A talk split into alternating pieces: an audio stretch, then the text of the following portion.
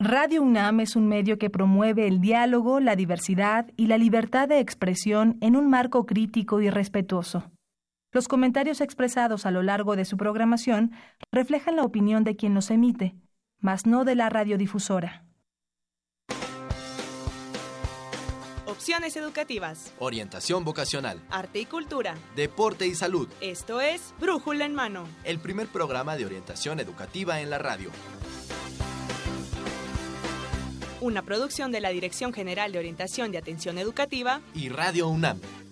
¡Comenzamos!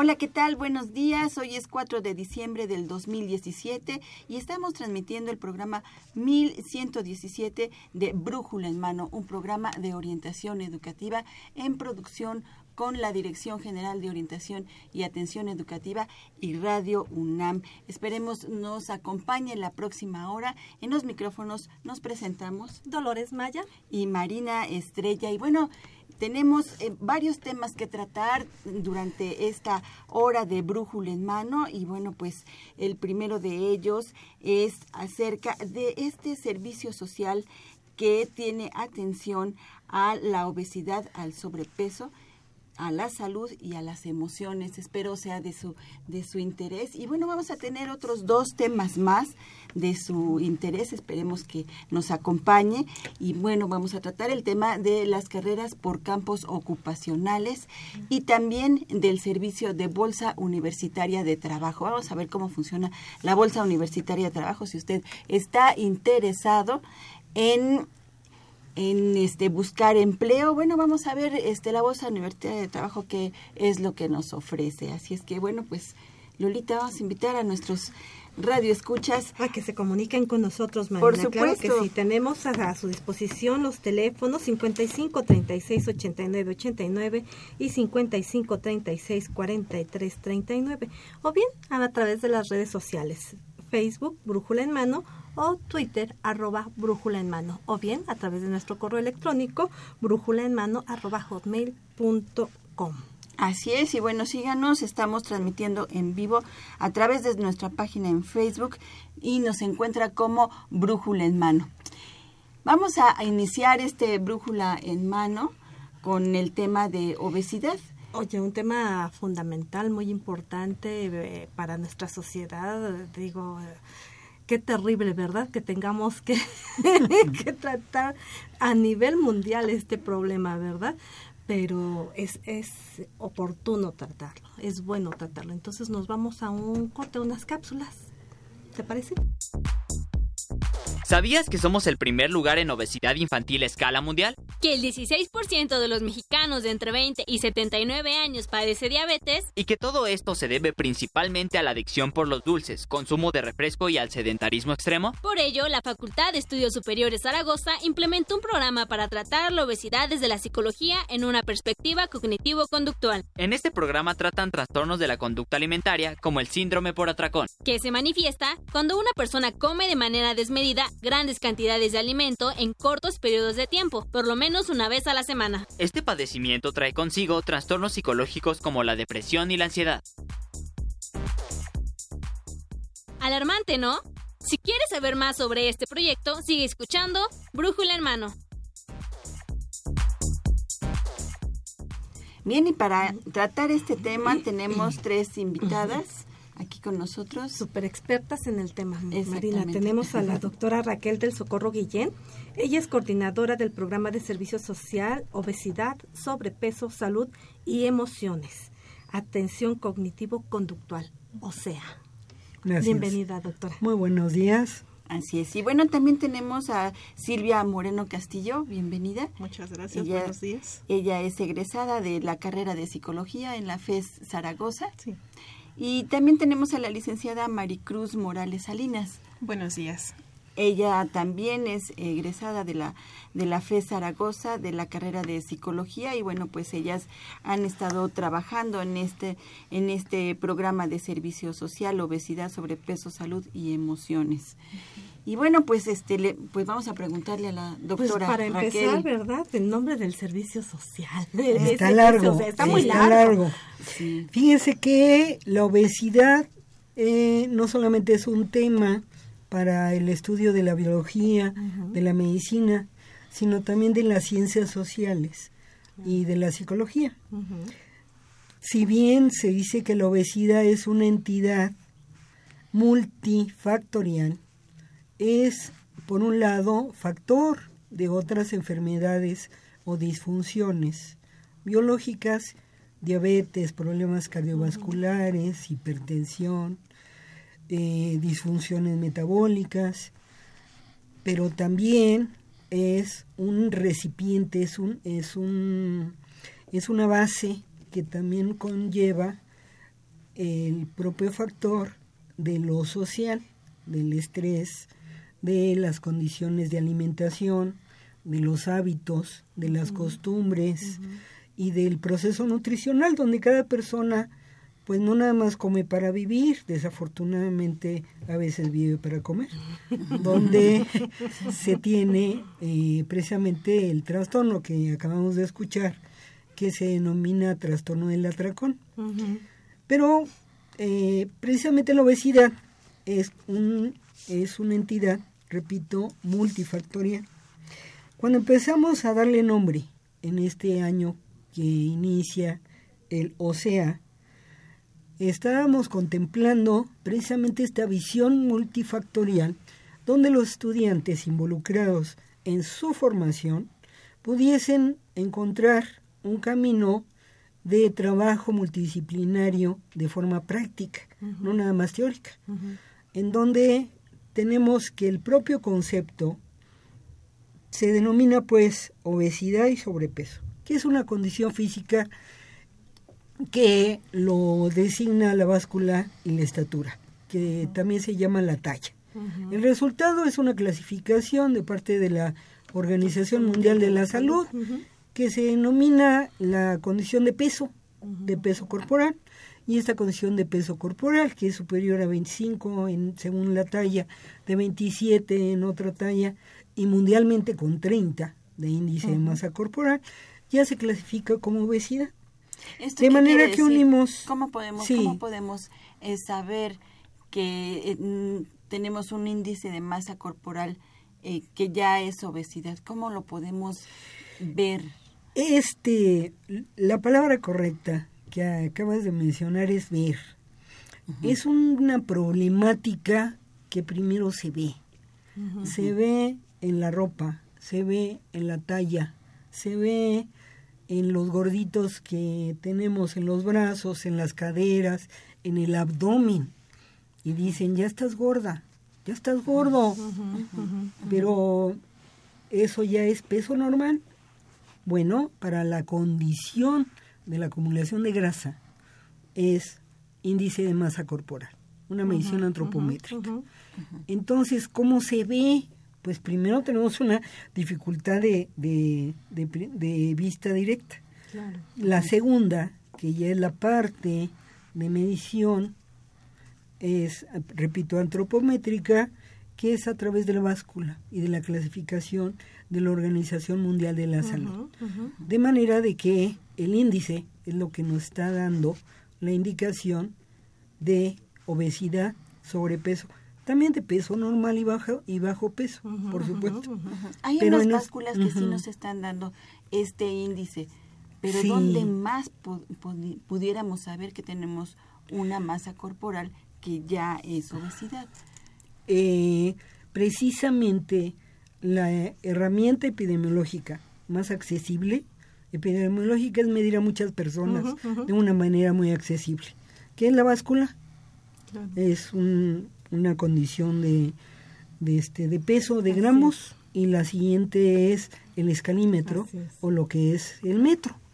La persona o las personas, los clínicos o los estudiantes no tienen esta báscula especial que ciertas marcas incluso ya están digitalizadas, donde la persona se sube ahí y ya casi le dice su pasado, su historia médica, y casi casi le dice qué comió, qué desayunó, Entonces, estos aparatos, por supuesto, que son muy importantes, el conocimiento científico precisamente nos facilita, pero no toda la población ni toda la parte práctica tiene, eh, tiene, la posibilidad económica de poderlos adquirir, pero la siguiente de que cuando te vas a zonas rurales, te vas a zonas marginadas, cuando te vas a zonas en las cuales no puedes tener la, la carga física de, de estas básculas, pues precisamente contamos con la báscula, con una báscula común que esté equilibrada. Y la siguiente es un, es un metro, una, una, escala métrica.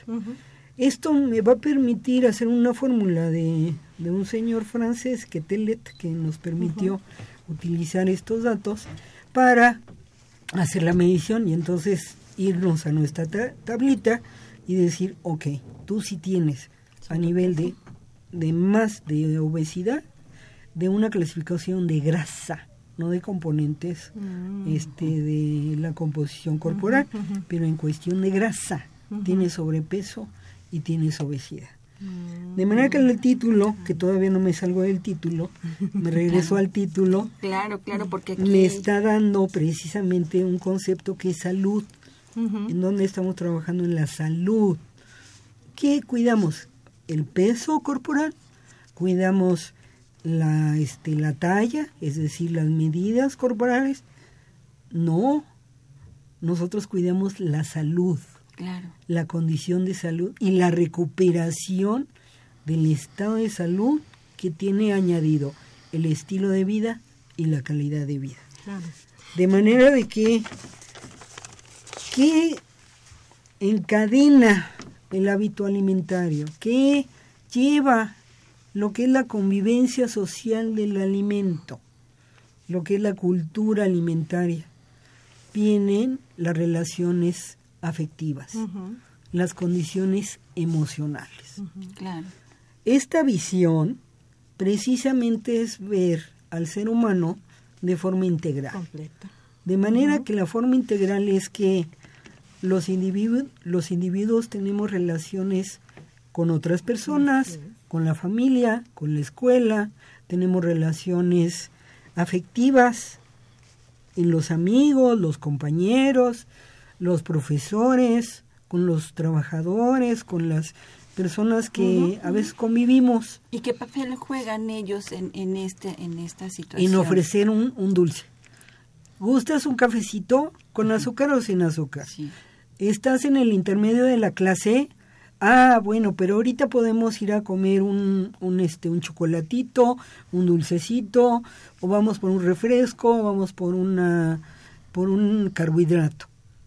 Esta relación es que, bueno, yo, yo ya tengo una bolsita de carbohidratos de, eh, para alimentarnos por gusto, porque se me antojó, porque, porque tenemos ahorita el receso, o porque no ha llegado el maestro, porque el maestro ya se fue. Entonces, tenemos que no hacemos el hábito en la casa, pero lo hacemos en la escuela. Lo hacemos con los compañeros de clase, con los amigos, pero además caemos muy bien cuando aceptamos este, esta, este alimento. Que la relación social también está unida a lo que es nuestra costumbre alimentaria y lo que estamos siendo aceptados con los otros por la alimentación o rechazados por los otros. De manera que lo que comemos, lo que nos alimentamos en nuestra casa, se añaden las alimentaciones en la escuela, en el trabajo, en otros ámbitos en los cuales no estamos alimentándonos por hambre, no estamos alimentando porque los otros por una eh, relación social, por caer bien y no ser rechazados. De manera que entonces emoción implica todo un ámbito, no nada más de gusto de una emoción negativa, sino también de caer bien con nosotros, de ser aceptados. Así es. Esto podríamos interpretarlo entonces que la obesidad es directamente un problema con la comida o, porque dices es multifactorial. Sí. sí.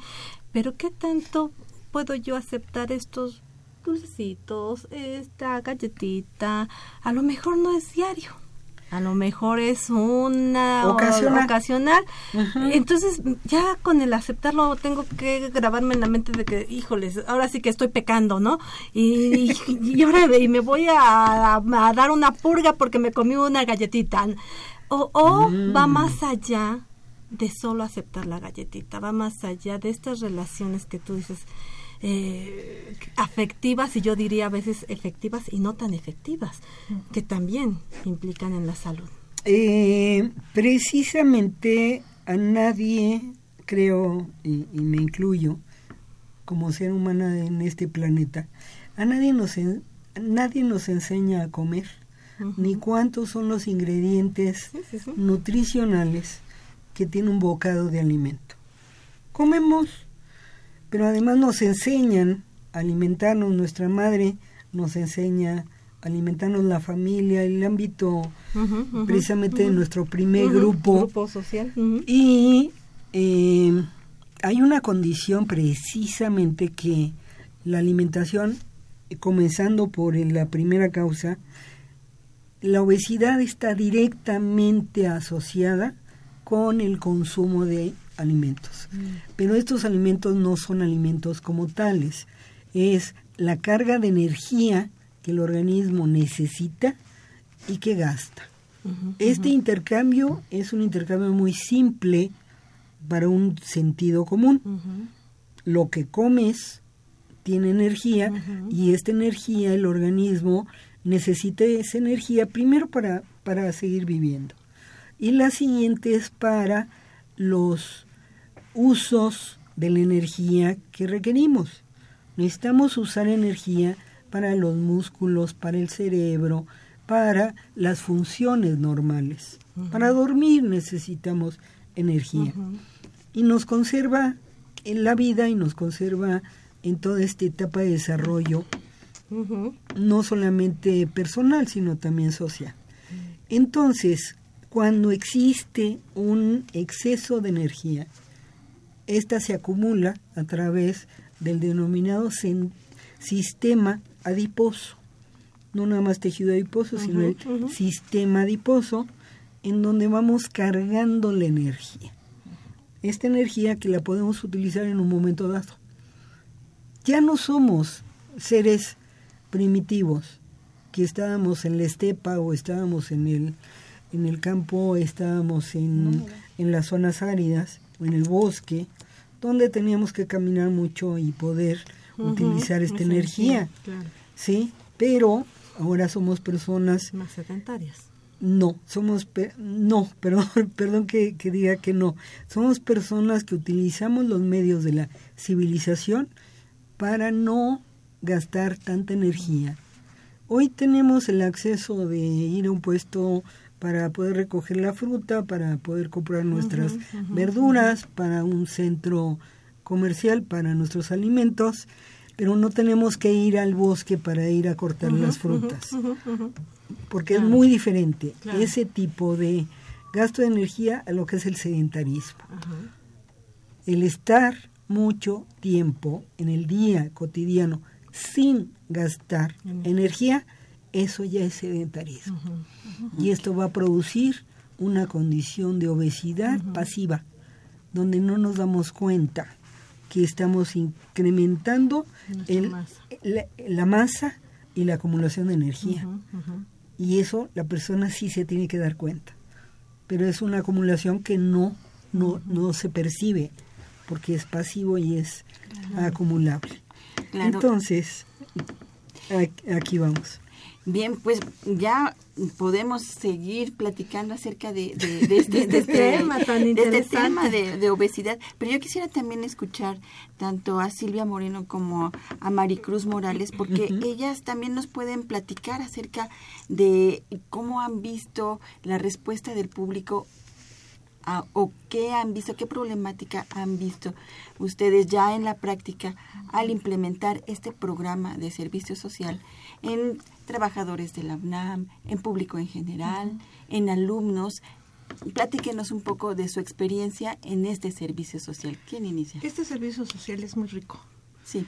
Está basado en investigaciones de la doctora y otra coordinadora que trabaja con ella. Ella es psicóloga y es doctora por sus estudios y la doctora Patti Jacobo, que es coordinadora también de un grupo de compañeros que trabaja también con nosotros, tanto en Zaragoza como en CEU, porque es un aspecto multidisciplinario. Eh, llegan los pacientes, ya sea con los compañeros de medicina, y algunos los pasan a psicología o algunos directamente solicitan pasar a psicología para ver los problemas emocionales que tienen con la ingesta, que tienen problemas. Llegan compañeros alumnos compañeros trabajadores y público externo solicitando el servicio. Este, al tener estos dos tipos de atención, que también es lo que ha manejado desde siempre Facultad de Estudios Superiores Zaragoza, que sea un aspecto multidisciplinario, así siempre nos educaron, que fuéramos en, en, los años de estudio, que fuéramos a las clínicas que hay en Ciudad Nezahualcóyotl, donde se enriqueció esto. Ahora con el programa que afortunadamente la maestra Raquel dirige, esta, ha tenido la oportunidad y el impacto tanto en FE Zaragoza como en Ciudad Universitaria, en la Dirección General de Orientación Educativa, en el cubículo 8. Están también, estamos intercambiando eh, necesidades del servicio, tanto los compañeros de medicina, que son prestadores de servicio social, y su servidora, eh, y estamos dando la atención eh, en el aspecto, en mi caso, en el aspecto emocional, en, eh, que tienen problemas de sobrepeso u obesidad, haciéndole ver a los pacientes, sean trabajadores, alumnos, este, el riesgo este, de si tienen, eh, están en sobrepeso u obesidad. Y esto se obtiene nada más al cuadrado talla al cuadrado entre el peso y se obtiene el índice de masa corporal. En base a ese índice de masa corporal, como me había mencionado la maestra, 25.5, 26 talla y peso, se, se va a unas tablas y se ve si está en sobrepeso, obesidad y eh, o este obesidad mórbida. En ese aspecto nosotros ya no no los podemos atender. si es en sobrepeso y obesidad, entonces los compañeros de medicina dan su, su atención y su prevención. Y en el aspecto de psicología es mm, ver la problemática y hacer una empatía con los pacientes, que tengan la confianza de contar la problemática que traen dentro, que se, son importantes ser escuchados para, como decía la maestra, darle la atención y el servicio de salud. Así es, es un, es un servicio social integral, pudiéramos decir, porque además eh, la atención no solamente es a nivel salud, sino también es a nivel, como, como lo dice Silvia, psicológico. Que también implica la salud. Claro, claro, Y médico también. Y eso es muy, muy, e, este, este servicio este es muy, muy importante para el paciente con obesidad. Y bueno, platícanos, Maricruz, en tu experiencia acerca de, este, de, en este servicio social. Sí, dentro de mi experiencia es muy interesante y muy enriquecedor el poder acercarnos a la población y el poder entender eh, no solamente la problemática, sino entender al paciente, la necesidad que el paciente tiene de ser escuchado y comprendido. Y pues derivado de ello también la comprensión y el enfocar la atención precisamente a conocer cuáles son los factores psicológicos relacionados a ello. Así es. Pues ahí tenemos este programa que se está dando ahorita en la Dirección General de Atención, Orientación y Atención Educativa, ahí en el COE. Ahí las encontramos, pueden acudir, como ya lo mencionamos, público en general, alumnos y trabajadores, ¿verdad? Así es. Pues ¿De qué horas a qué horas está el, servicio? Tenemos eh, la atención a partir de las 9 de la mañana a las 5 de la tarde. Horario corrido. Horario corrido con eh, turnos de prestación de servicio matutino y vespertino. También añado que se ha hecho la invitación para compañeros que son de las carreras de trabajo social, en el cual hemos tenido la oportunidad de, de contar con, con dos compañeros interesados en el servicio y la carrera de ingeniería de alimentos y quienes están con con, con, química de alimentos y con temas relacionados con la nutrición también se nos van a acercar para poder desarrollar su servicio social. Brevemente, cuando uno dice cuántos años llevo en esto, eh, el tiempo se ve en una línea. Bueno, tenemos el primer año en la Dirección General de Nutrición Vocacional y Ciudad Universitaria y 26 años en la Facultad de Estudios Superiores de Zaragoza. El ver hace 26 años la obesidad se decía que no era problema, no, era problema psicológico, no, porque efectivamente la obesidad no es un problema de carácter psicopatológico, es un carácter de un aprendizaje, de una cognición que no está relacionada con la salud. Por eso el término al final, atención cognitivo-conductual. De manera que en este primer programa estamos viendo el título, que es muy largo. Imagínese. Pero el título nos, nos ubica precisamente que tratamos a personas, tratamos su salud y algo que ha sido fundamental para precisamente el desarrollo de la prestación del servicio social. Al alumno se le involucra en una condición práctica, real, en donde tiene algo que hacer. No nada más es verle la patología, no solamente verle el miedo al alimento o la culpa de que comió, sino lo que observa es que la carrera lo ha dotado de ciertas herramientas para dar atención, evaluación e intervención. De manera que, de acuerdo con la práctica teórica, puede desarrollar una, una, un acercamiento al fenómeno, puede tratarlo y además proponer condiciones de tratamiento junto con sus otros compañeros de las otras disciplinas. Doctora, el tiempo se nos Muchas gracias. Queremos otro programa para platicar más extensamente, pero en este momento les agradecemos mucho su presencia. Con pues muchas gracias a todos. muchísimas gracias por, por darnos esta introducción al tema de obesidad. Muchísimas gracias. Nosotros nos vamos a una cápsula y regresamos con el siguiente tema. ¿Sabías que todas las carreras que se imparten en la Universidad Nacional Autónoma de México se dividen por campos ocupacionales? Son el espacio laboral de las diferentes profesiones para transformar o intercambiar recursos y servicios que satisfagan las necesidades humanas. Son más de 10 campos laborales. Algunos son comunicación social y medios, que comprenden las actividades profesionales destinadas a mejorar la comunicación entre los individuos. Otro ejemplo es el campo agropecuario y alimentario, en el que se involucra la búsqueda de soluciones a la problemática alimentaria. O bien el campo de la salud, transporte, educación, investigación, desarrollo social, economía, administración y finanzas, por mencionar algunos. ¿Quieres saber más sobre los campos laborales y sus carreras? Sigue escuchando Brújula en mano.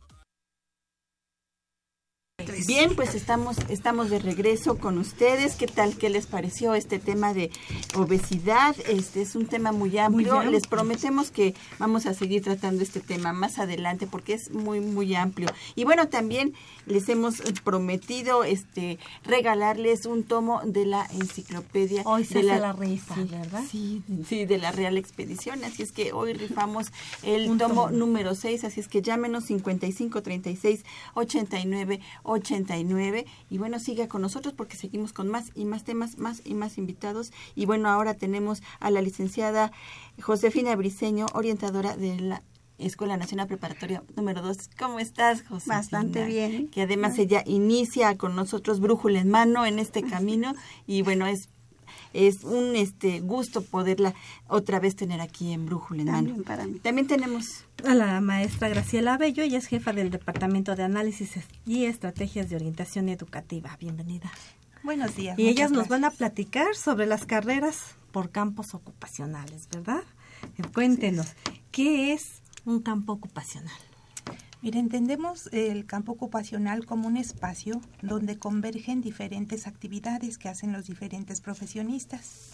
se refieren a la obtención de recursos, a la transformación y a la distribución de estos eh, bienes eh, para dar eh, servicio al, al, bienestar de los seres humanos.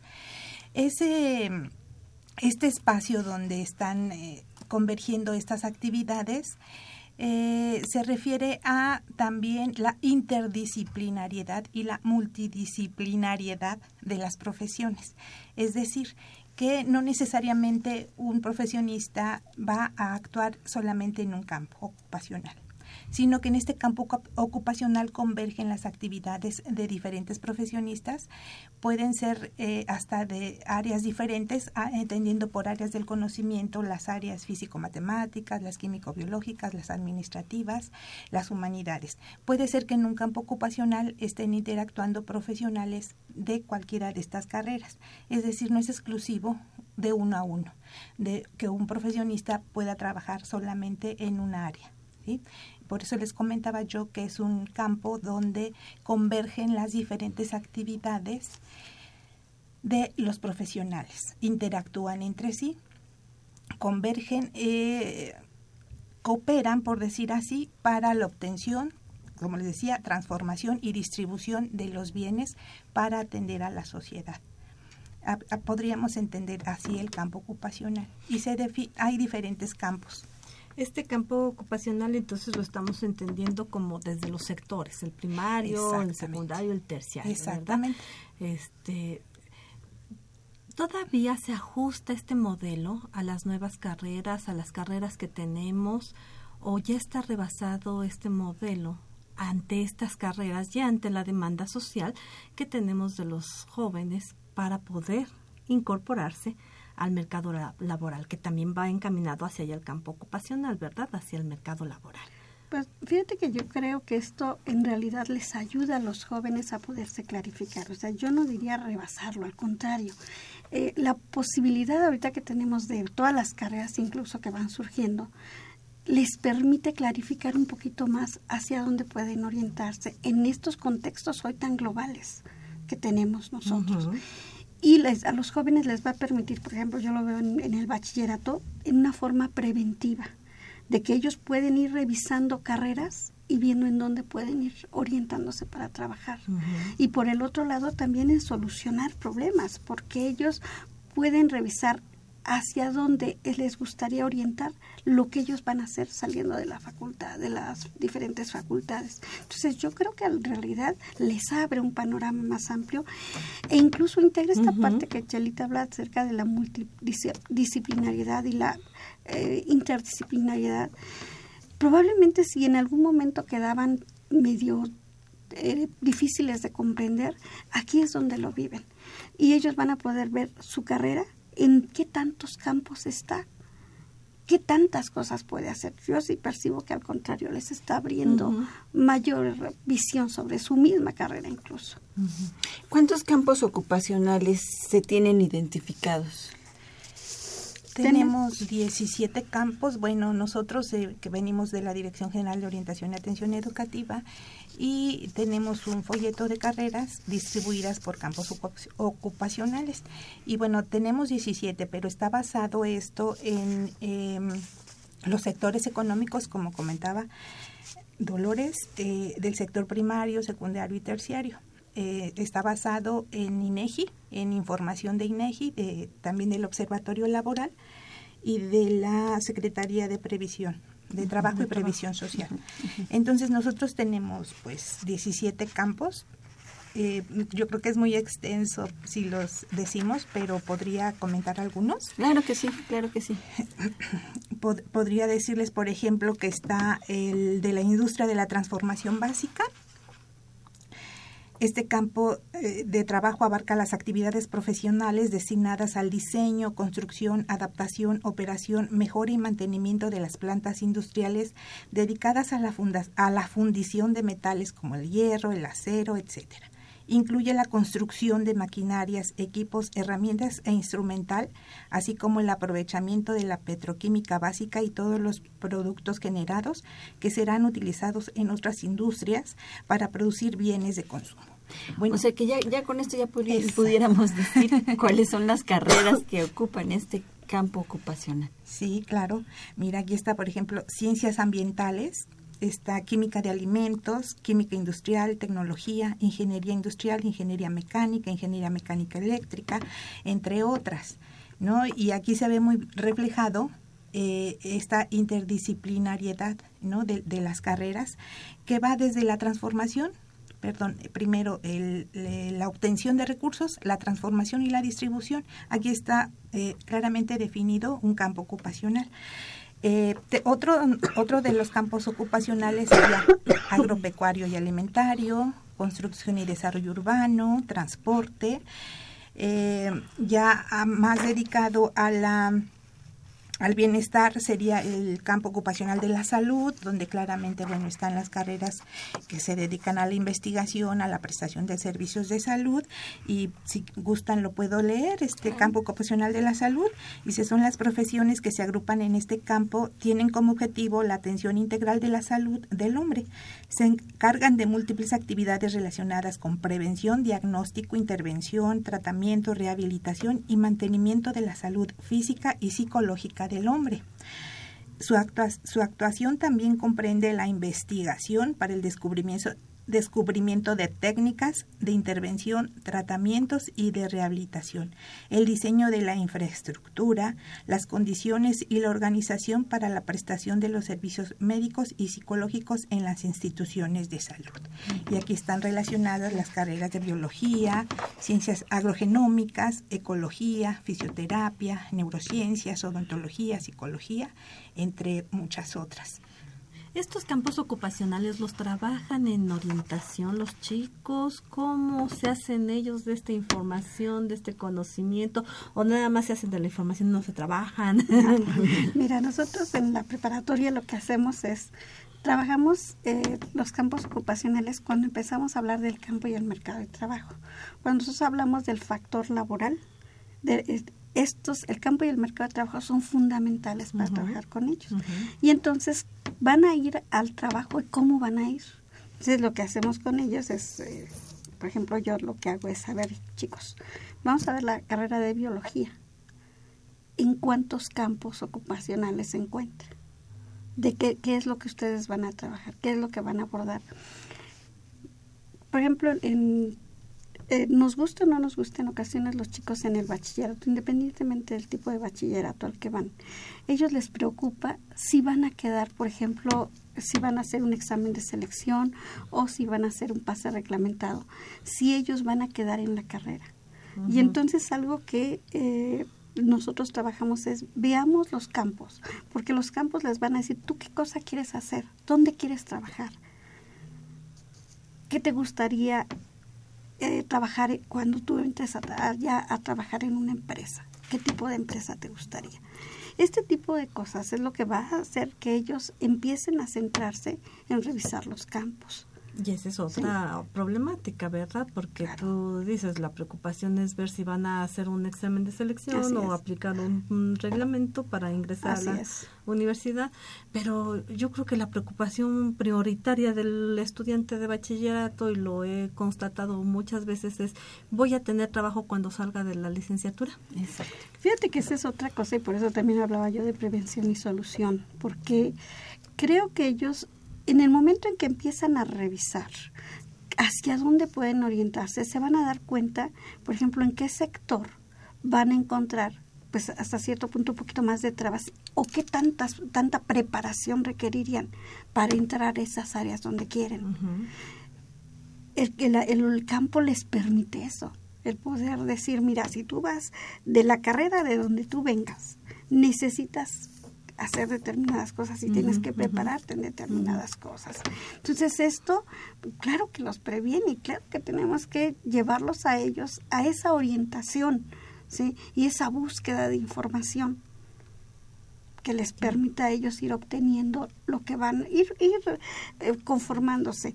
Eh, mira, nosotros hacemos una investigación con ellos de eh, no solo su su carrera, sino también en qué les gustaría trabajar y hacemos pequeños eh, proyectitos de trabajo. Y en esos pequeños proyectos de trabajo, vaya que, que el campo ocupacional se los abre porque están viendo cómo se relacionan con sus otros compañeros en ese campo de trabajo. Pero ellos ven, nos vamos a silvicultura, ¿qué haríamos si estamos en silvicultura, que es el primero, que es el alimentario? Entonces, como que es jugar un poquito con ellos, a llevarlos a que ellos estén en el campo y qué cosas requerirían, qué van a solucionar. Entonces, sí les sirve muchísimo. Así es. Y maestra Graciela Bello, en el caso de, del público en general, de, me, estoy, me estoy este, digamos que esté refiriendo a los alumnos que no son del bachillerato de la Escuela Nacional Preparatoria, sino que son del bachillerato del CCH o que son de otros bachilleratos que se acercan a la a la Dirección General de Orientación. ¿Qué es lo que qué es lo que está haciendo la Dirección General de Orientación para que ellos conozcan estos campos ocupacionales o para que utilicen esta información de campos ocupacionales para su elección de carrera? En la, en la de GOAE eh, existe la, el Departamento de Orientación Especializada en donde se les da un proceso de elección de carrera, puede ser, y ahí los orientadores utilizan estos folletos. Se ponen también en nuestros exhibidores para quien quiera ir eh, los pueda tomar. Eh, tenemos este folleto por campo ocupacional y también las carreras distribuidas por áreas del conocimiento. Em, voy a ver si lo podemos subir a la página para que esté ahí. Yo creo que es posible que se suba a la página para consultarlo desde casa por internet. Nosotros tenemos una página este, que es www.dgoae.unam.mx eh, para poner a disposición estos folletos. Yo creo que no sería complicado, pero si nos visitan, estos están en los exhibidores. Si usted, si los chicos van a a una atención de orientación se les puede dar eh, este otro y muchos otros servicios eh, que ahí orientación especializada como su nombre lo dice em, y también está para hay, tenemos cursos para orientadores para profesores de estos otros sistemas que son fuera de UNAM no en donde les podemos también preparar eh, en temas de orientación hay el taller también de elección de carrera para los profesores y algunos otros temas que en nuestra página pueden ver todos nuestros servicios, toda nuestra oferta de cursos. Eh, entonces, eh, así podrían obtener esta información muy importante que les va a abrir el panorama para su decisión vocacional. Sí, porque muchas veces es muy corta, muy centrada, muy limitada la información. Esto les abre mucho el panorama, ¿no? Para su elección vocacional. ¿De qué otra manera se puede utilizar, maestra Josefina? Pues nosotros eh, tenemos, eh, nos apropiamos de la de GOE, lo que tiene, pero también trabajamos mucho lo que son el observatorio laboral, el INEGI, como decía Chelita, porque es información que nosotros con los alumnos podemos ir profundizando. Y digo, no solamente los nuestros, sino en realidad esta es una información para todos los alumnos, para todo el, todos lo requieren. Necesitamos que abran un poquito su, su perspectiva sobre la, sobre la carrera y sobre las diferentes carreras. Los alumnos y los orientadores, es importante también que manejen esta información, ¿no? Eso es fundamental, que los orientadores manejen la información porque, insisto, si el, si el chico llega y toma el folletito del exhibidor, pues lo va a leer, pero no le va a hacer sentido la información.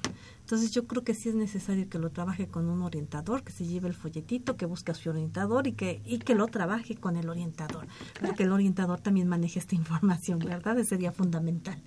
Así es, este, ¿esta información solamente sirve para nivel bachillerato o también le sirve a otros niveles, a nivel licenciatura? Pues yo considero que está abierta para los diferentes niveles, porque siempre nos encontramos, así que yo incluso como profesionista, de repente digo, ay, bueno, a mí yo observo que este niño tiene tal problema y no puedo trabajar con él si no vemos los campos ocupacionales, porque a veces se casan con una carrera. Yo quiero ser médico, pero no ubican que hay varias carreras que están enfocadas en el área de la salud. Entonces, yo creo que cualquier, incluso hasta si uno como padre está muy orientado, o sea, y bien orientado, podemos nosotros darles información a los niños, pero para ello necesitamos de dónde, como decía Chelita, los medios existen y habrá que utilizarlos. Así es. Pues interesante la información. Exactamente, campos ocupacionales, entonces es un tema que es importante que ustedes eh, lo revisen. Lo, eh, ya, ya lo dijo la maestra Graciela Bello, va a estar a disposición en la, en la dirección de la de GOAE, que es www.dgoae.unam.mx. Acérquese también al Centro de Orientación Educativa, acérquese también a los orientadores de las escuelas. Ellos tienen también esta información. Así es, vamos a, subir esta información también a través del Facebook para que usted conozca cuáles son los 17 campos, ocupacionales. Campos ocupacionales. Pues les recordamos que nos hablen por teléfono también. Si no anotaron la página, si no anotaron eh, los datos, háblenos, por favor. 55 36 89 89 o 55 36 43 39. Así es, muchísimas gracias, maestra. Gracias, a nos vamos a una cápsula, ¿verdad? ¿Estás buscando empleo pero no sabes qué competencias laborales necesitas? Con frecuencia las empresas no especifican con claridad las competencias que requieren los perfiles de las ofertas de trabajo que ofrecen. Pero no te preocupes, aquí tienes algunos ejemplos. Saber tomar decisiones, demostrar habilidades en las relaciones e interpersonales, asesorar a otras personas, ser proactivo, innovador, creativo, así como emprendedor, e incluso delimitar el potencial personal por mencionar algunas. Interesante, ¿no? Si quieres saber más sobre estas competencias, sigue escuchando en mano. Bueno, pues ya como le prometimos, tenemos información sobre la Bolsa Universitaria de Trabajo y bueno, para ello pues nos acompaña la licenciada Carmen Sanabria. Bienvenida, Carmen. Ay, muchas gracias, Marina. Muchas gracias, Lolita. Bienvenida, Carmen. Y bueno, ahora Carmen nos va a platicar acerca de la Bolsa Universitaria de Trabajo. ¿Qué vamos a encontrar en, en esta Bolsa de Trabajo si nos acercamos, si tenemos urgencia ya de buscar un empleo? ¿Cómo nos puede ayudar la Bolsa Universitaria? Bueno, la bolsa puede ayudar a los estudiantes y a los egresados de diversas formas. Nosotros eh, tenemos este planteado, por ejemplo, la realización de una serie de talleres que apoyan al universitario en su búsqueda de empleo. También podemos darles asesorías, este, asesorías personalizadas en el momento en el que ellos este, lo requieran, si es que van a tener una entrevista y para que les podamos decir cómo hacen el currículum, etcétera. Eh, otra posibilidad que tenemos nosotros, eh, tenemos nosotros un programa que se llama Universitario Vincúlate al Mundo Laboral, en donde cada mes nosotros invitamos a alguna de las empresas este, o instituciones para que vayan a hablarles a los universitarios sobre este tips, vamos, sobre la búsqueda de empleo, lo cual nos resulta muy bueno, pues porque es una información de primera mano la que les dan a los universitarios. Eh, y eh, además tenemos, este, nosotros contamos, bueno, pues con con este con la feria del empleo que la hacemos cada año y que también nos nos resulta como muy o más bien les resulta a los universitarios muy útil por dos razones. Una pues porque conocen lo que son los diversos campos de trabajo pero por otro lado que también en forma directa ven el mercado laboral y pueden ir aprendiendo a relacionarse con los empleadores. En algo de lo que decían hace un rato las compañeras ellas hablan de que las, eh, el estudiante o el universitario ya que egresa tiene una diversidad de posibilidades para poderse incorporar al mercado laboral. Sí, bueno, precisamente esto es lo que nosotros a partir de las asesorías que les damos o la capacitación que les damos para la Feria del Empleo es lo que tratamos de decirles que tienen que ser flexibles y que aunque no aparezcan los puestos de trabajo en los stands de las empresas, pues ellos deben de llegar con su currículum una vez investigada la empresa o la institución debe de llegar con su currículum para ofrecer sus servicios, para poder vender su fuerza de trabajo. Carmen, estas asesorías, dices, los asesoramos si tienen alguna entrevista o la elaboración del currículum o el vincúlate ¿no? con las empresas. Em, ¿cómo, ¿Cómo se hace este procedimiento? El alumno tiene que meterse a la página, ahí es donde le dan la entrevista, o yo voy a alumno, voy a una empresa y me van a hacer la entrevista en dos días, puedo llamarles y decirles, oye, tengo entrevista para un puesto de trabajo y no sé qué hacer. ¿O cómo, cómo sí, se hace Es, es de las dos maneras. O sea, una podría ser que ellos hablaran por teléfono para solicitar una cita para una asesoría para su entrevista de trabajo. Otra puede ser que a través, por ejemplo, cuando ellos tienen relación con nosotros a través de los talleres, puede ser que ahí como nosotros les explicamos que nosotros damos eso, ellos acudan con nosotros. Y muchas veces también es como de boca en boca, o sea, como de que otros estudiantes o universitarios han, eh, sí, han, este, han tenido esa experiencia y entonces este, les dicen, pues ve y entonces van con nosotros. Y nosotros de acuerdo al tipo de puesto al que vayan, pues tratamos de hacer pues como una una capacitación para que ellos puedan tener una entrevista que nosotros le llamamos de selección eficaz, que es a partir del modelo de competencias, que es el modelo en el cual nosotros nos basamos en la bolsa de trabajo. Este, ¿cuál es el sistema automatizado de la BUD? ¿Cómo se maneja?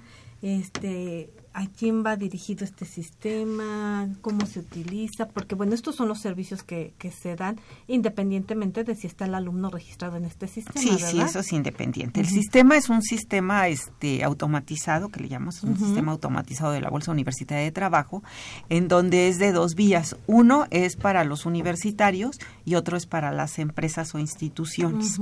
En el caso de los universitarios, ellos en esa, eh, en esa, en ese sistema pueden registrar su currículum. ¿sí? Entonces viene un, una parte en donde registran datos generales y hay otra parte en donde ellos pueden este, picarle, vamos, un clic y entonces pueden registrar el currículum de una manera general o, del, de acuerdo al tipo de formato que nosotros les damos en el taller de currículum, que todo es basado en el modelo de competencias, en donde ellos van destacando sus competencias. Entonces, perdón, sería pertinente primero que tomaran el taller de elaboración de currículum y después registrarse al sistema es, no, eh, o sea, pueden registrarse al sistema y no acudir al taller. O sea, finalmente les va marcando incluso hasta los pasos que tienen que ah, seguir. ¿sí? Entonces ahí el, el, estudiante o el universitario registra su currículum y este currículum lo pueden ver pues las, los empleadores, ¿sí? Aquellos empleadores que por el otro lado se registran como empresa o institución en este mismo sistema para hacer como un cruce. O sea, los empleadores pueden buscar los currículums de los estudiantes y los estudiantes pueden ver las vacantes que ofrecen las empresas o instituciones. Esa es una manera de poderlo de, poder utilizar el sistema. Es un sistema muy amigable, muy de muy fácil acceso para los para los universitarios y que finalmente pues sí eh, este, les da la, la posibilidad de poder este pues encontrar vacantes que sean de su interés más aún porque bueno la bolsa universitaria de trabajo lo que promueve con los empleadores pues es la diversidad de carreras o la oferta académica que tiene la UNAM que es de más de 121 carreras sí y que generalmente las otras bolsas electrónicas de trabajo pues no lo tienen pues porque no conocen esta diversidad de carreras este que tenemos nosotros Claro, esa es una gran ventaja para el empleador, ¿no? Porque tienen una mayor posibilidad de, de, buscar lo que están necesitando. Y en el caso de nosotros como bolsa de trabajo, el sistema para lo que nos es útil a nosotros específicamente es que muchas veces para los reclutamientos especiales, que es otro de los servicios que nosotros hacemos, nosotros podemos buscar los perfiles que las empresas o las instituciones solicitan. O sea, nosotros no seleccionamos a los estudiantes o a los universitarios. Nosotros buscamos los perfiles y nos comunicamos con ellos a través de un correo electrónico para que ellos asistan a estos reclutamientos especiales y ya las empresas o las instituciones se encargan de la selección de, de los universitarios que sean más acordes a lo que ellos requieren. También para estas elecciones este, especiales, ¿ustedes los capacitan? Bueno, si hay tiempo, sí, sí hay, hay veces que sí nosotros tratamos de hacer alguna capacitación, por ejemplo, si sabemos que van a llegar a un assessment o, el, este tipo de entrevistas por competencias, si nosotros tenemos la posibilidad de hacerlo, desde luego que sí lo hacemos con los muchachos. Pues es muy interesante. Los muchachos tienen muchas ventajas y, grandes oportunidades para poder desarrollarse, eh, para conseguir ahora sí que un buen puesto laboral. ¿verdad? Sí, o sea, lo que nosotros pretendemos es aportarles herramientas que les sirvan para su búsqueda de empleo, porque bueno, la bolsa de trabajo no les consigue trabajo.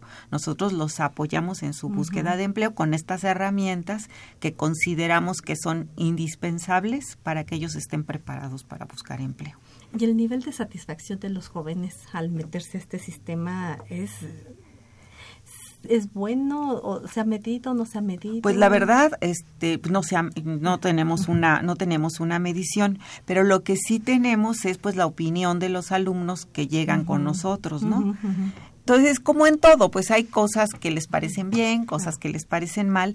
Ellos muchas veces, pues lo que necesitan es buscar trabajo y creen que lo van a encontrar en un, así en un instante. Y pues eso la verdad no es así, ¿no? O sea, en un país con tal problemática en el empleo, sí, pues no lo van a conseguir el día que se meten al sistema de la bolsa universitaria de trabajo. O sea, tienen que entender que el proceso de búsqueda de empleo lleva meses y que es todo un proceso de investigación, de elaboración del currículum, de prepararse para lo que sigue para este para que ellos puedan conseguir empleo, o sea, y no a la primera entrevista a la que vayan lo van a conseguir, sino que mientras más preparados estén para su entrevista, pues más fácil será el que ellos se encuentren empleo. Entonces, cuando no lo encuentran la primera vez que se meten al sistema, pues sí, a veces hay problemas, ¿no? Igual como llegan a la, a la feria del empleo y no encuentran las vacantes de su carrera, cosa que tiene que decir tal como ellos lo imaginan. Bueno, pues la verdad,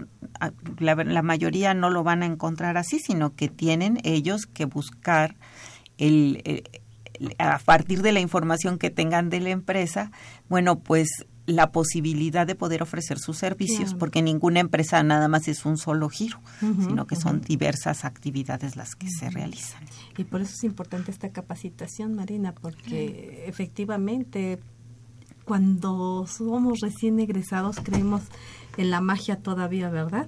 Y creemos que al meter nuestros datos vamos a tener ya el puesto disponible para nosotros, que nos está, está esperando casi casi con nuestro nombre y no es así. Entonces, por eso es importante la capacitación para que los chicos entiendan que es todo un proceso de investigación, de paciencia, de eh, meterme una vez y otra y otra y esperar. Y sin embargo saber cómo vender esa fuerza de trabajo, porque ellos hacen un currículum y ese lo reparten así por todos lados. Y tiene que, o sea, los currículums pues tienen que estar orientados pues al perfil del puesto. O sea, no puede ser uno para todos. No, pues tiene que ser uno para, cada, puesto o uno para cada empresa o institución en el caso de una feria de empleo.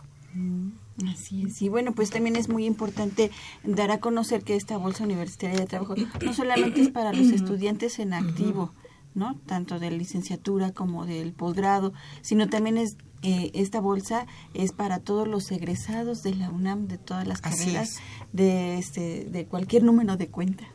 Sí, sí puede ser, o sea, ni siquiera hay un límite de edad, es para todo aquel que haya egresado de la UNAM. Pero eso sí, es específicamente de la UNAM. Que tenga un número de cuenta. Un número de cuenta UNAM. Eso es el único requisito que usted necesita para que pueda acceder a este sistema universitario de bolsa de bolsa universitaria de, trabajo, perdón, para que usted pueda ver las vacantes que tiene la bolsa universitaria de trabajo. Pero además, también esta bolsa universitaria de trabajo está inmersa en un sistema en un sistema de bolsa universitaria de trabajo, porque cada escuela y facultad tiene eh, también su bolsa universitaria de trabajo. También puede acercarse ahí con ellos. Y bueno, se nos termina el programa y queremos seguir platicando con Carmen más y más acerca de la búsqueda del empleo y de la Bolsa Universitaria de Trabajo. Y bueno, pues vamos a seguir con ella eh, más adelante. En los siguientes programas vamos a tener una serie más de programas acerca de la Bolsa Universitaria de Trabajo. Escúchenos, síganos todo diciembre. Vamos a tener a la Bolsa Universitaria de Trabajo. Nos vamos, Lolita. Nos despedimos, Marina. Muchísimas gracias por escucharnos. Muchísimas gracias a nuestras invitadas. Así es, una mano santa para que nos diga quién es la ganadora o el ganador oh, de este sexto tomo. Y es León David de la Venustiano Carranza. Y bueno, pues vamos a hablarle por teléfono terminando este programa para decirle dónde puede, dónde puede eh, ya obtener su regalo. Bueno, pues agradecemos en los controles técnicos a Socorro Montes en la producción eh, y locución a Ingrid Avesilla, a Tania Ortega, Aldo Rodríguez en la producción de TV y redes sociales, Miguel González. Que, felicidades, Miguel. Fue su cumpleaños de Miguel Agustín y muchas felicidades por su cumpleaños. Y bueno, también vamos, este, agradecemos la realización y la producción general de el licenciado Saúl Rodríguez Montante y en la conducción estuvimos Dolores Maya, Marina Estrella y gracias a la invitada Carmen Sanabria. La Dirección General de Orientación y Atención Educativa y Radio UNAM presentaron Brújula en Mano, el primer programa de orientación educativa en la radio.